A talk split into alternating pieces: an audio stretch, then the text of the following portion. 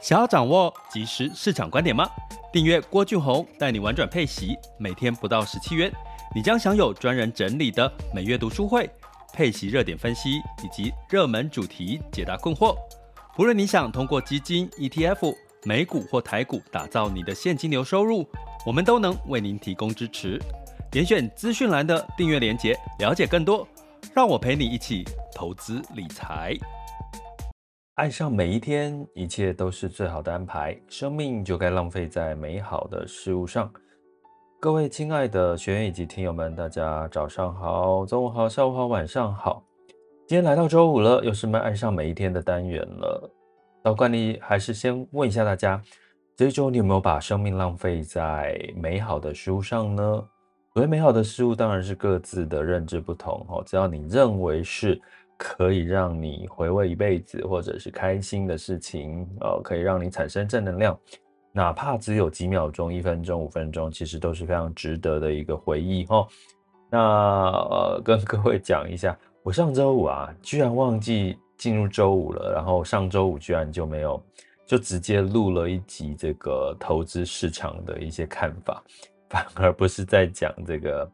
爱上每一天哦。事后想一想。怎么那么可爱，那么有趣啊？就是，其实，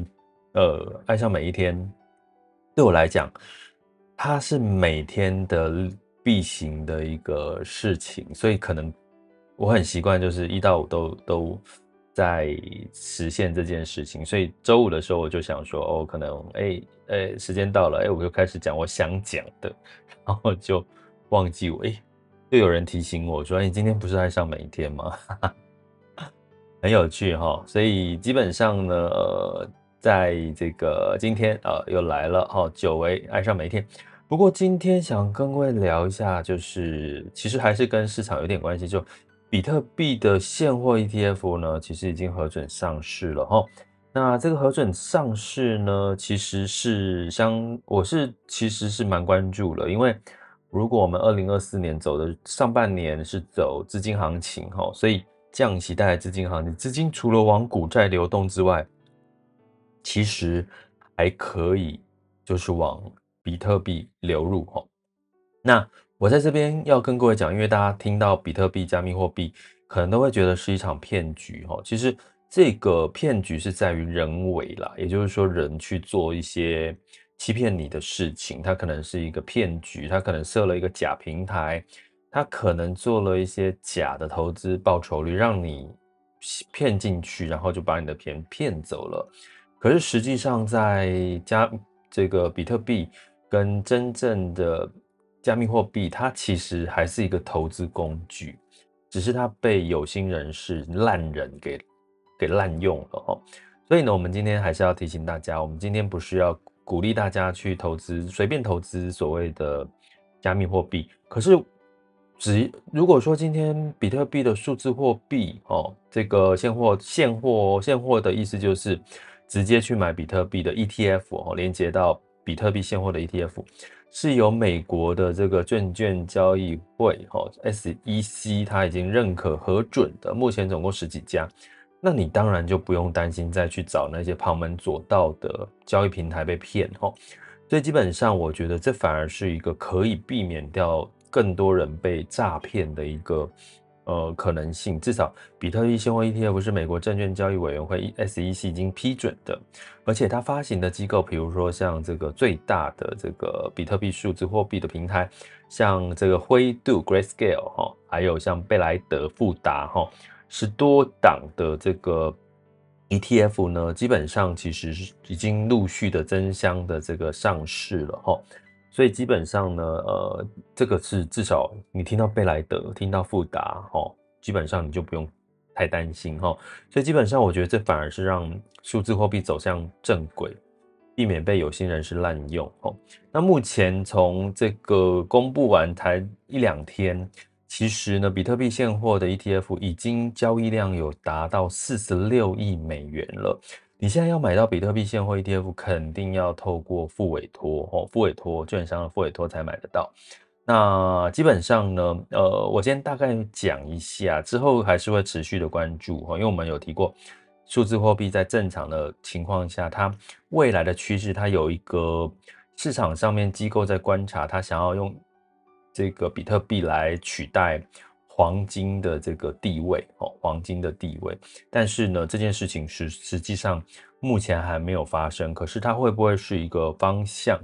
我觉得这是我们在投资里面希望带着大家去持续哈、持续关注的一件事情哈。那所以呢，我们在讲其实很火热哦，因为其实目前才刚几天而已哈，就交易量已经四十六亿了，然后估计呢，可能今年会至少有到五百亿美元哦，到一千亿美元哈。所以呢，这个资金其实某种程度可可说，它一定从哪里来？一定从股票或债券的资金把它吸过来哈。所以基本上上半年走资金行情，然后顺势而为哈，钱往哪里流哈？其实某种程度呢，比特币其实当然就是我们要也我觉得可以关注，但是它如果在我们的配置里面，它可能会是在卫星资产，就是你可能不能当做一个长期持有的核心资产，你还是要做适当的一个。呃，核心资产，因为它没有太多的历史的经验去佐证它，呃，比如说降息是会涨还是跌之类的这些状况，哈，它跟黄金的关联性，还有跟股市的关联性，这个目前都还没有比较多的数据去参考，所以大家还是把偏重于短期，哈，短期，如果你有想要做这个部分，今年想要做这个部分的布局，那比特币现货的推 ETF 推出的确也拉高了比特币。的这个目前的这个现值，就是说比特币的价格也从过去二十两万多块、三万多块，现在已经涨到了这个四万多块钱，哦，四万多块钱。所以的确，在 ETF 现货 ETF 也带来的资金一直往比特币的方向流入，而且注意哦，只是比特币哦，只有比特币，其他的有的没有阿里达达的。货币都没有在这个 ETF 的连接的范围之内，吼。好，所以讲到这里呢，其实跟爱上每一天有什么关系？吼，以上我稍微做一下比特币最近的状况。其实我早在应该在几年前，两年前吧，还是，我忘了，吼。目前比特币是四万六了，吼，四万六千零三十五块钱，好。现在时间是十二点零七分。那我之前是做了一次，我尝试，或者说。因为我们频道是在讲以息养股，所以我基本上就是把配息的一部分的资金，一点点的资金拿去尝试一些我觉得是，呃，可以去试试看的。所以大家从这边就知道我的个性不是绵羊型的，我不是跟随型的哈，我比较会是像权威自主型哈，甚至呃有点孔雀型之类的哈，呃，孔雀型就是情感至上型哈。那所以绵羊型对我来讲有，可是占的比例不高。哎，每个人这四种理财性格里面占的比例各自的多寡都有，所以我不是跟随型，我比较会去尝试一些别人呃可能没有试过的事情，在投资也是一样。所以我那个时候去开了户哦，那呃平台我就不说了啦，我也不觉得那个平台真的是一定是最好的，所以我就不跟大家说我我用哪个平台。然后，可是呢，其实我那个时候因为想要尝试，我记得那个时候是过年，过年那个时候刚好，我记得那个时候就是有一节有一个叫什么 club 啊，就是有一个线上直播的聊天室很红的那一个那一年哈。然后呢，我就在过年的期间，我就去投资了这个。呃，比特币，呃，不是比特币，就是其他币别，像狗狗币，记得吗？那时候，像这个，呃，特斯拉的这个马斯克，他有去投，就一直倡导狗狗币的好，所以我去投资狗狗币。可是我投资狗狗币，我又不是去买狗狗币现货，我买的是狗狗币的杠杆，因为我想要试试看，既然它是一个投机，而且它没有一天在这个交易平台里面这些数字货币。不管是现货或者是杠杆的这些期货，它其实是没有所谓的涨跌幅的上下限，它可以一天涨很多，也可以一天跌很多，哦。那所以呢，大家知道吗？我那个时候几万块投入之后，我大概在一个礼拜不到，我就翻了一倍到两倍，真的，一个礼拜。所以呢，那个时候就觉得，哎，天哪！这件事情好像可以哦，对不对？那个人心里面的贪婪的情况是不是又跑出来？我必须说，我回想到我那个时间，我的确心里面有点贪婪，甚至我又加了一点，哦，加了一点加码进去了。结果一个礼拜之后，我突然发现我的那个货币，哦，这个呃狗狗币呢，这个特斯拉就是马斯克又突然讲了一些。呃，反话哦，让这个狗狗币就又又大又跌下来。我的确是从狗狗币的这个杠杆里面去翻了两倍以上哈。那后来呢，就马斯克又突然在 Twitter，那时候 Twitter 现在是 X 嘛，是叉嘛，对不对？那讲了这个负面的话，让狗狗币又跌下来。所以那个后来简单来讲，我在几天之内翻了两倍，然后我在也是在几天之后，就是到。把这些翻倍的钱全部连本金都赔了，哦，赔了至少有七五十到七十个 percent 以上，哦，那其实我后来回想到，我其实也落入到一个贪的这件事。其实我那个时候翻倍的时候，我应该什么可以收手？其实我就是直接拿走那翻倍的获利。可是我就觉得在过年期间就觉得，哦，这个行情正好啊。诶，现在加密货币大家都是说它这个比特数字货币未来会取代黄金的地位啊，比特币了哈。所以我那个时候呢就加码，然后就它跌了之后，我又选择就去换哦，换另外一个被杠杆的货币哈，它的杠杆都可以到乘以二、乘以三以上的哈。所以基本上呢，我就在这样子的一个贪婪的过程当中，把我本来翻两倍的。这个钱呢，就直接给他吐回去了哈，甚至把我的本金也也也也赔走了哈。所以其实那个时候，其实这是 我一个体验，交了一个学费的一个体验。后来我其实呃觉得它其实到现在为止，它还是一个投资工具，它并不是一个所谓的这个呃像实实体的现货的商品，它毕竟是数字货币。那后来经过一段时间，就是大家记得嘛，升息，升息就带来的资金的紧缩，所以比特币就一段一段时间就沉沦在两万块钱上下的这个数字，然后大家开始就 NFT，NFT 后来就没消没息。我我在那段时间还，我本来也画好了我自己的 N NFT 的这个的币哦，我已经做好了那个画好了，准备要做，可是后来又 NFT 又开始一路的，就是又出现了很多负面的消息。一直到现在，哦，我几乎这一年，二零二三年，我都没有再提过加密货币。可是我持续在关注这件事，因为我是我在里面跌倒过了。可是我更知道，我接下来我仍然会因为比特币现货 ETF 核准，我更觉得它更踏实。而且它未来的趋势，我还是会去尝试，哦，会去尝试，但是我会去用呃，以息养股里面的配息里面的卫星资产去做这个布局，哈。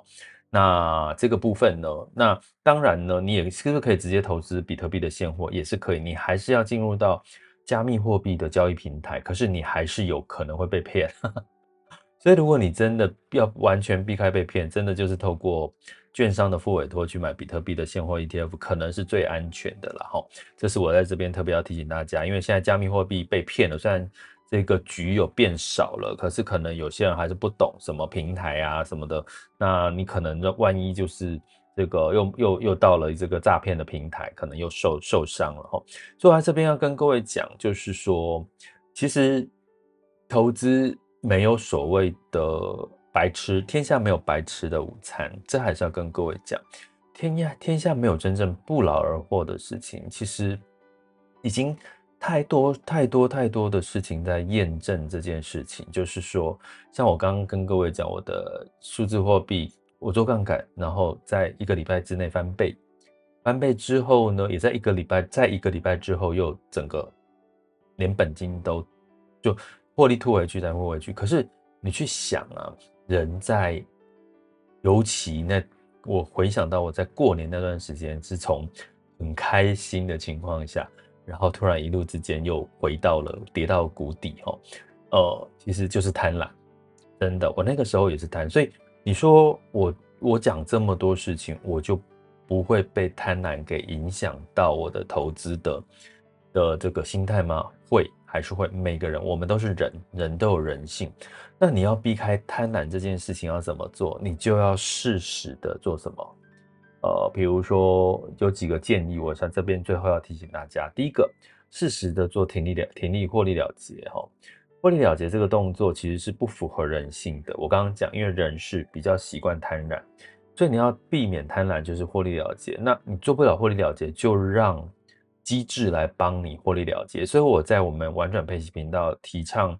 希望大家可以透过这个配息。其实它某种程度，也许有很多人、很多的媒体，或者是有一些专家会认为说，你配息现在年轻不适合配息。可是如果你用一个角度，就是我配息是做当做获利了结，某种程度，我觉得它是在克服我们人性贪婪的部分，而不是说我配息之后就不再投资了。配息之后，我还是会选择再投资哈。所以呢，不管是年轻人，或者是中年人，或退休人士，我觉得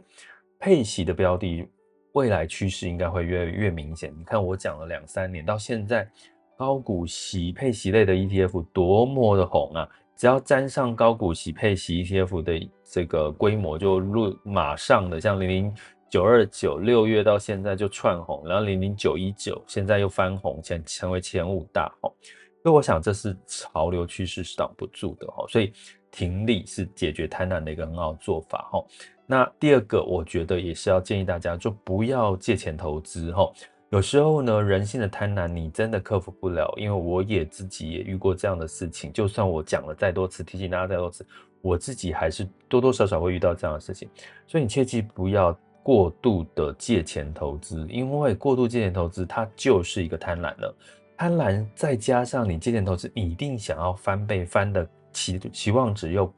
那个心野心又更大，所以贪上加贪，最后的结果往往都会是更加的辛苦。我不讲不讲惨，我要讲的是更加的辛苦。所以尽可能的不要过度的借钱投资。你要借钱投资，我不反对，因为投资企业家很多都是借钱在投资他的事业，哈。但是你不要过度过度的投资，比如说你如果在负债已经超过你的资产的百分之五十，那你就不要再借钱投资，因为那带会带来你的这个很很大的一个压力。我我跟各位讲，我昨天去去了一趟无印良品哈，我去无无印良品去逛一逛哈，因为那个有这个旗舰店，然后就听到两个年轻人。他们在逛那个无印良品的这个 label 哦，label 这个品牌，我最近一直留意这个这个这个 label 的这个这个标，这个这个 label 的他们的这个这叫什么专柜了哈，无印良品衣服哈，然后就有个年轻人说啊，这件衣服好适合你哦，这件衣服啊，你知道那个无印良品那个 label 的专柜，就是比它其他一般的无印良品的价格贵。好，就是会贵，所以大概一件衣服都要一两千块以上。那呃，就是一件 T 恤或什么的，或者是一件帽 T 啊。然后呢，他就呃，其中一个就是鼓励他买啊，这件事情那么这件衣服那么适合你。那结果另外一个要被推销买的人就说啊，可那要买哦，真的吗？这件很好看啊，你买啊，你买啦，要买。可那那那我可不可以分期？我可不可以？信用卡分期买，然后年轻人哦，所以我觉得 OK 哦，年轻人嘛，薪水刚开始起步嘛，他就想要分期嘛。然后另外一个男生就跟他说：“不要啦，你不要分期，你不要什么东西都分期啦，你就直接现直接现金就买下去了啦。”然后我最后看着他们，好像就把那件衣服真的打包走。然后最后我是不知道他们分期还是现金，看起来应该是现金嘛。可是我听到的是，其中一个男生，一个年轻人，他习惯用信用卡分期来去买东西，他应该买很多了，所以他压力很大。他其实不想买，然后被他朋友朋友怂恿到，好像最后又把那件衣服拿走了。然后他说：“哦，这件衣服就很适合你啊，什么对？哦，所以如果你真的没有要买衣服买衣服逛街，你不要找那种会怂恿你买衣服的朋友带跟你去逛街哈。”所以呢，呃，总而言之，其实那个朋友，我听得出来，他可能已经不止这个买这件衣服想分期，他过去应该很多的消费经验都分期，分期到他的收入跟支出比，已经产生他的压力。我当场听到他，看他的表情跟他的偷偷我，我当然偷偷看看他的表情跟听他的声音呐、我真的感受到他有财务的压力，哈。所以呢，从这边我要跟各位讲，哈，其实你懂我在说什么，尤其是年关将近的时候，通常每这个时候你可更会感受到财务的压力，哈。所以不要过度借钱投资，因为你会期望翻倍的欲望会更高，因为你都借钱了，所以就是贪上加贪。这是第二个我要提醒大家。啊，第一个是这个设定停利点，第二用配用配息也可以哈。第二个就是我刚刚讲不要借钱投资，那第三个就适当的做好配置，就你的策略就是不要重压在一些所谓高风险的资产，比如说今年我们就是股债这个同重哦，然后天下没有白吃的午餐，羊毛出在羊身上。我有跟各位讲过一个七个 percent 的定律，所有的不管债券或股市超过七个 percent 以上，你就要留意好，不管配息率、投资报酬率超过七个 percent 以上，你就要留意它背后有什么你不知道的风险。所以就把这三件事情放在心里，我相信你就会至少稍微避开我们都避不了的人性贪婪所带来可能让你获利上天堂，又瞬间下地狱惨赔的经验，连我也不例外哦。好，那以上呢，就是想跟各位聊一下哈，爱上每一天。其实人生最后跟各位讲，为什么不用过度贪婪？因为人生有太多美好的事物，一切都是最好的安排。哪怕你现在其实不如意啊，不管是在财务，不管是在人生健康各方面。老天爷一定是在提醒你什么，接下来他还是会在别的地方还给你的，这是屡试不爽的经验，好吗？爱上每一天，一切都是最好的安排，生命就该浪费在美好的事物上。我们下次见，拜拜。